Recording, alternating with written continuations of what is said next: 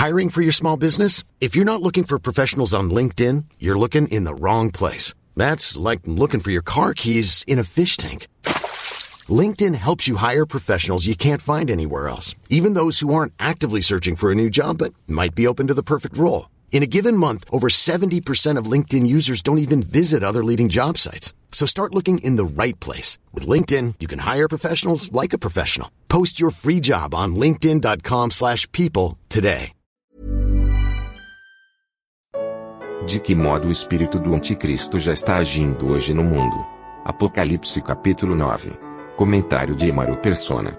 Quando, quando a gente pega uh, figuras assim, pesquisa uh, na internet por ilustrações sobre a Bíblia, mas na Idade Média, o que nós encontramos é que os artistas da época eles retratavam aquilo que efetivamente estava escrito, uh, principalmente no livro de Apocalipse, da maneira como está escrito no livro. Então, quando fala de um gafanhoto, eles retratavam lá num quadro um gafanhoto com uma cara horrenda, com uh, o escorpião é um escorpião, uh, o poço é um poço, e, e assim ia. Fazia todas uh, as ilustrações seguindo o que está escrito.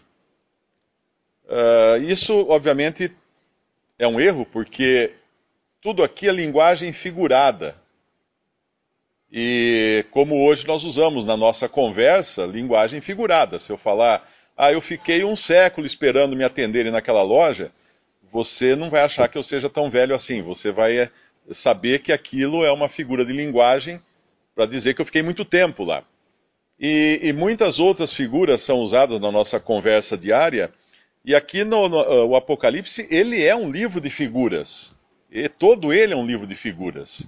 De figuras, de símbolos então, a, o segredo para entender é descobrir o que esses símbolos significam.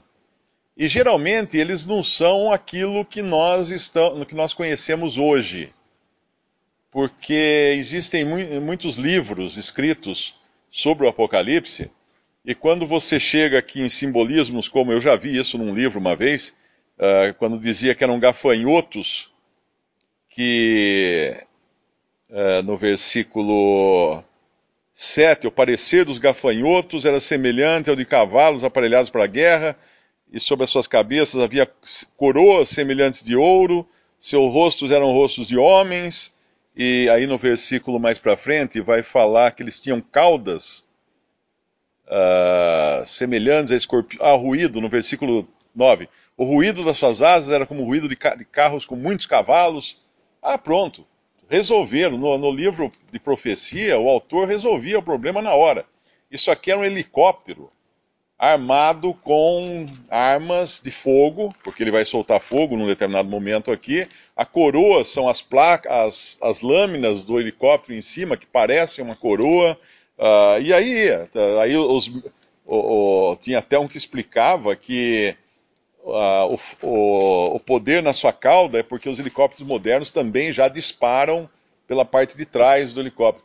Então, quando a pessoa chega nesse nível de interpretação da Bíblia, ela corre um sério risco, porque ninguém poderia ter entendido a Bíblia antes da invenção do helicóptero, e de repente vão aparecer os drones aí, que não tem nada a ver com helicóptero, vão aparecer outros veículos voadores, e aí fica, vai tudo para o lixo a interpretação que a pessoa fez usando figuras modernas. E quando fala muito de morte, de destruição, de fogo, logo vem aqueles que vão tentar interpretar isso como uma guerra atômica.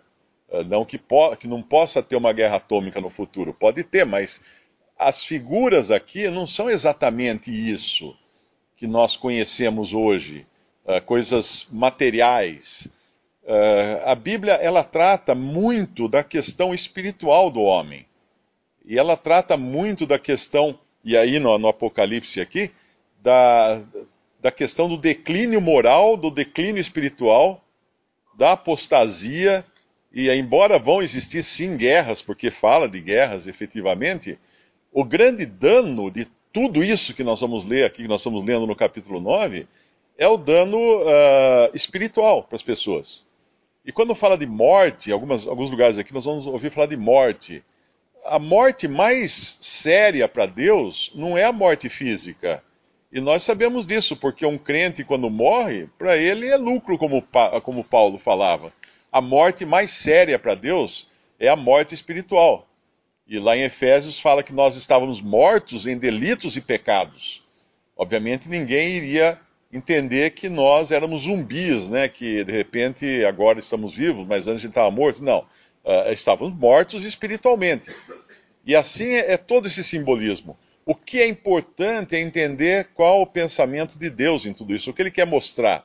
E obviamente Apocalipse é o livro onde a maior parcela dele, a partir do capítulo 4, vai mostrar a terra durante os sete anos de juízo que vão cair sobre a terra, porém que será um juízo muito mais forte no sentido moral, demoníaco, não é?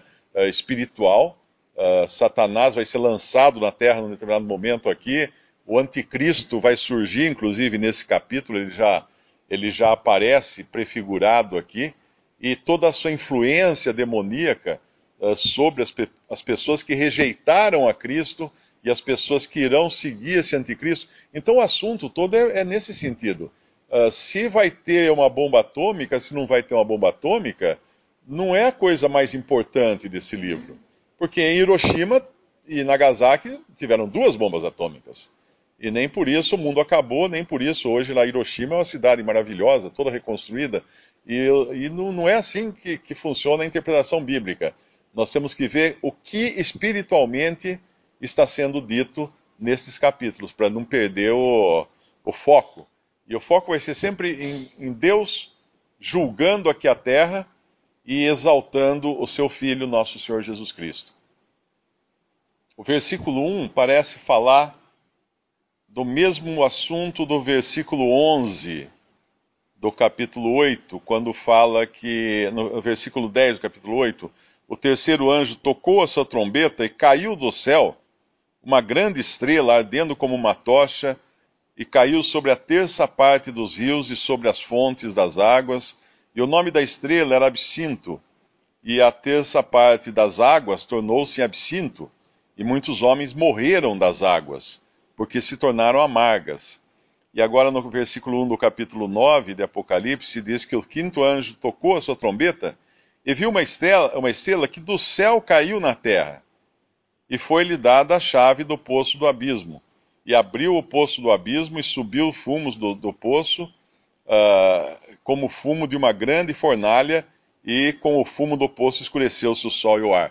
Uh, uh, aparentemente, aqui está nos falando da mesma influência demoníaca que vai ser derramada sobre a terra através de, de um poder esse poder poderia ser o anticristo, mas de qualquer maneira ele vai não só matar as pessoas pelas águas amargas, eu não creio nisso literalmente, mas eu creio que seja uh, aquilo que, dá, que é a vida, né, que dá vida, que é a água, isso acabaria dando morte, resultando em morte. E, e também, aqui no versículo 2 do capítulo 9, fala de uma grande fornalha e fumo, fumaça, fumaça do, povo, do poço, escureceu-se o sol e o ar.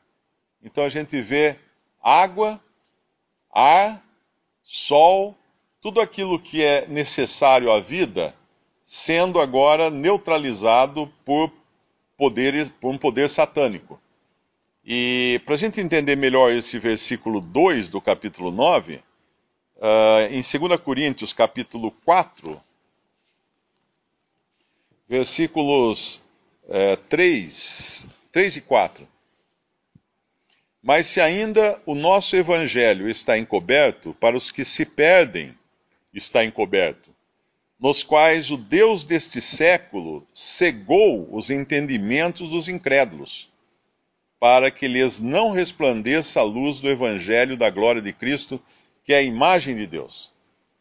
A fumaça faz isso, a fumaça cega a fumaça esconde a luz, a fumaça não permite que as pessoas enxerguem um, um passo além, uh, a fumaça obscurece tudo.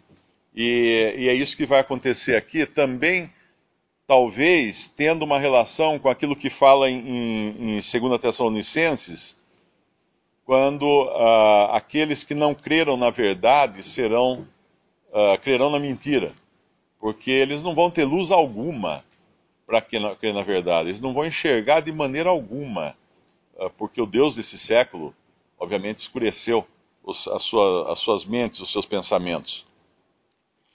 Essa influência que vai ser notória lá no futuro, ela já começa em 1 João, capítulo 4, versículo 1.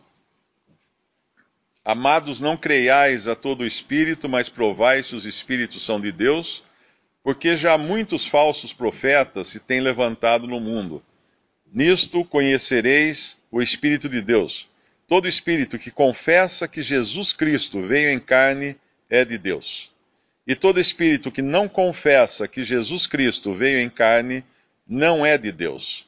Mas este é o espírito do anticristo, do qual já ouvistes que há de vir e eis que já está no mundo.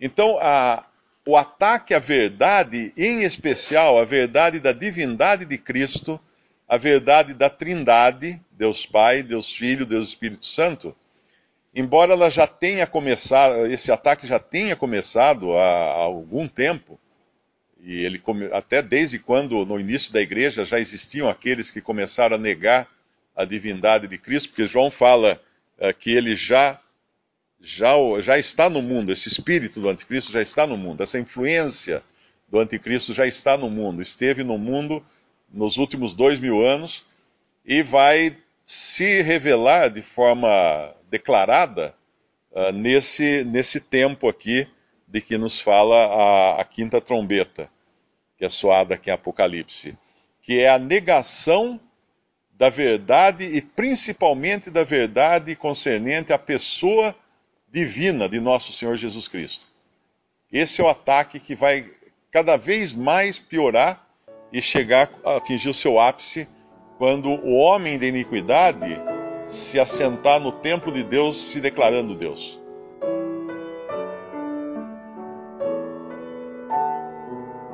Visite respondi.com.br. Visite também 3minutos.net.